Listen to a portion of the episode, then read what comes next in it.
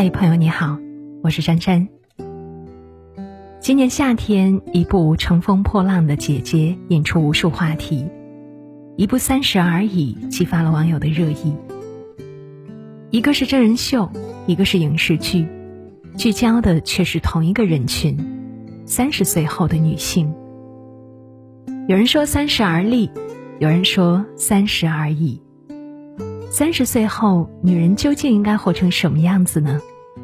每个人都可以按照自己的意愿去生活，但在这之前，有十件事你必须要明白。首先，第一件，如果已经来不及，别为错过可惜。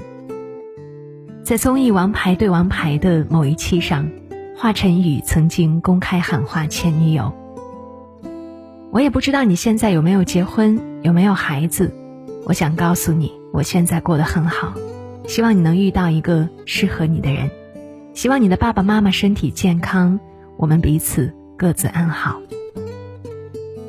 我们这一生或许会爱上不止一个人，没有谁对谁错，也不分孰先孰后，只是缘到则去，缘尽则散。爱对了是爱情，错过了是人生。《一代宗师》李宫二的那句台词，每每读到都让人共情。我在最好的时候遇到你，是我的运气。我心里有过你。喜欢一个人不犯法，可我，也只能到喜欢为止了。不必为错过而可惜，爱过一场，便不算遗憾。一切的相遇和离别，都有它的道理。你只管往前走，千万别回头。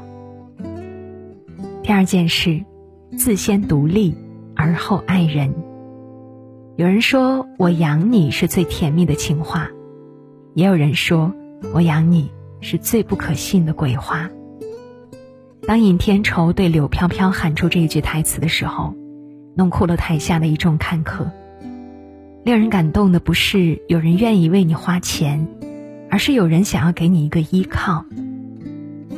我的一个女强人朋友曾经跟我说过，她那么努力的打拼事业，就是想要在面对爱情时，不会因为物质条件而有所妥协。如果对方有钱，她不必因为经济实力不对等而感到自卑；如果对方没钱，她也可以有底气说出，她不需要面包，给他爱情就好了。就像电影《真情假爱》中那句台词说的：“我爱的不是钱，我喜欢的是钱带来的那种独立自由的生活。”当你经济和思想都能独立，才有足够的底气去面对生活的刁难和爱情的考验。第三件事，别把所有坏脾气留给最亲近的人。知名主持人李静曾经在一次采访中谈及自己创业时的故事。那时的他处处受挫，一边是上百万的欠债，一边是忙不完的应酬、会议和工作，每天都忙得昏天黑地。他酩酊大醉过，也崩溃大哭过，可是，一回到家，他就会整理好自己的情绪，不让家人担心。在越亲近的人面前，我们总是越容易暴露出本性，所以很多时候，我们常常把坏脾气留给最亲近的人。可就像张浩晨在《听你的》中所写：“我不能像地球上的大人，总把最好的一面留给陌生人，却对亲近的人发脾气，就仗着他们不会离开。面对最亲近的人。”我们更应该收敛好自己的脾气，不仗着亲密的关系去放肆自己的情绪。第四件事，每个人都只会陪你走一程，要允许有人离开。陈奕迅在歌里唱道：“为何旧知己，到最后变不到老友？来年陌生的，是昨日最亲的某某。小时候，曾经。”拉钩上吊，一百年不许变的好朋友，已经有几十年不曾联系了。读书的时候，曾经约定好毕业后一定要经常联系的同学，已经只能在朋友圈窥见对方的生活。走上社会后，遇到的那些同事和朋友，更是来了又走，仅限于微信上寥寥几语的交流。我们这一生，就像是一场漫长的旅程，不停的有人上车，有人下车，各自陪伴你走过一段日子，看过一程风景，然后挥挥手离去。正如《山河故人》里那句台词。每个人只能陪你走一段路，迟早是要分开的。能交往一辈子的朋友很少，你总得允许有人离开。不必遗憾，不必喟叹，感恩遇见，不亏不欠。第五件事，别对所有问题刨根问底，给别人留点秘密。综艺《朗读者》有一期嘉宾是徐静蕾。当他在读到“地上死了一个人，天上就多了一颗星星”这句话时，忽然泣不成声。这句话让他想起了已经过世的奶奶。从小就跟着奶奶长大的他，一时间难以控制住自己的情绪。当时身为主持人的董卿，如果就着徐静蕾的这一表现追问，大概能制造一个节目的爆点，但是他没有。董卿的沉默，其实是一种最大的安慰。沈从文的《编程》里写道：“永远不要刨根问底别人的过去，那可能是永远不想触碰的回忆。每个人心底都有一个不想示人的角落，藏着自己最疼痛或最隐秘的过往。不是所有问题都需要追问，不是任何时候都要刨根问底。”适时的闭上嘴，给别人留点秘密，是一个人最大的修养。第六件事，嘴是别人的，人生是自己的。正在热播的电视剧《以家人之名》中，贺子秋作为李海潮的养子，从小到大都要面对别人的打趣和叮嘱。爱嚼舌根的街坊跟他说：“他要是不乖一点，就会被爸爸送走。”无力抚养他的二姨，次次见他都叮嘱：做人不能忘本，一定要孝顺爸爸。无论是出于看戏还是好意，别人的话就像是一把把刀，插在小小的孩子心上，让他从小就格外敏感和自卑，觉得自己天生就欠李家的。可是李海潮不止一次的告诉他：嘴巴长在别人脸上，他们怎么说没有办法。可人生是自己的，自己活得问心无愧就好。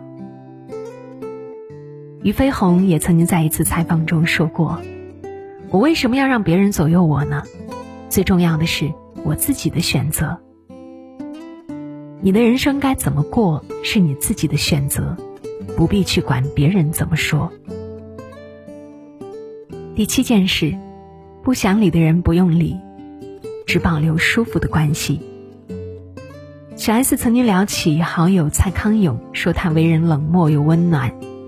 冷漠的是，他从来都不参加别人的婚礼，不送祝福，也不过节。遇到不想相处的人，就会赶紧想办法溜走。温暖的是，他又会在小 S 难过的时候，花两个小时去安慰她，丝毫不嫌烦。蔡康永对此的态度是。正是因为对无关紧要的人和事冷漠，才能成全后边对重要的人的温暖。有句话说：“我们都是孤独的刺猬，只有频率相同的人，才能看见彼此内心深处不为人知的优雅。”除去花在工作上的时间和精力，我们留给自己的心力本就不多，与其勉强自己去和不相干的人虚与委蛇。倒不如给交际圈做个减法，不想理的人就不去理，只保留让自己舒服的关系。第八件事，管理好身材和样貌，这是你的实力。《乘风破浪的姐姐》中，张雨绮凭借性格反差萌圈粉无数，但不得不承认的是，她最初让人记住的其实是她的美貌与身材，美人鱼》里，她敢放言说：“追我的人从这里排到了法国。”《女人不坏》中，老板对她说：“美貌就是你的能力。”村上春树说过：“肉体是每个人的神殿，不管里面供奉的是什么，都应该好好的保持它的强韧、美丽和清洁，让自己变得更美。不是为了别人的赞叹，而是为了自己更有底气。”《二十不惑》中的凉爽，为了保持好身材和好肌肤，每天早起跑步，不吃油腻辛辣的食物，自律到近乎自虐。三十而已中的顾佳坚持瑜伽和健身，嫁人生子后光彩依旧。能够管理好自己的身材和样貌，这也是你的实力。第九件事，如果感到迷茫，那就多读点书。疫情期间，很多人都宅在家中无所事事，而何炅在某次接受采访时表示，其实这段时间真的很适合用来读书。面对突如其来的变故。很多人都是手足无措的，甚至对人生和未来都产生了迷茫。在这个时候去读一读书，在文字中找寻心灵的宁静，也许能找到最适合自己的出路。三毛也在《送你一匹马》中写道：“读书多了，容颜自然改变。”很多时候，自己可能以为许多看过的书籍都成了过眼云烟，不复记忆。其实他们仍是潜在的，在气质里，在谈吐上，在胸襟的无涯，当然也可能显露在生活和文字里。无论几岁，我们都会有感到迷茫的时刻。与其漫无目的的浑噩度日，不如用书籍洗涤自己的心灵，开拓自己的眼界和见识，默默的让自己变得强大。最后一件事，没有任何人和事值得你牺牲健康和快乐。前段时间，朋友微微因为出差的时候生病睡过了头，差点耽误和客户的谈判，被扣了奖金不说，本来有希望的升职加薪也没了下文。屋漏偏逢连阴雨，她还在老公手机上看到女同事发来的暧昧短信，两个人大吵一架后冷战至今。原本对生活充满动力的她，开始放纵自己，变得爱喝酒，还经常玩手机到很晚，睡眠变得特别差。最近见到他，眼睛上的黑眼圈怎么遮也遮不住，而且也不像从前那么爱笑了。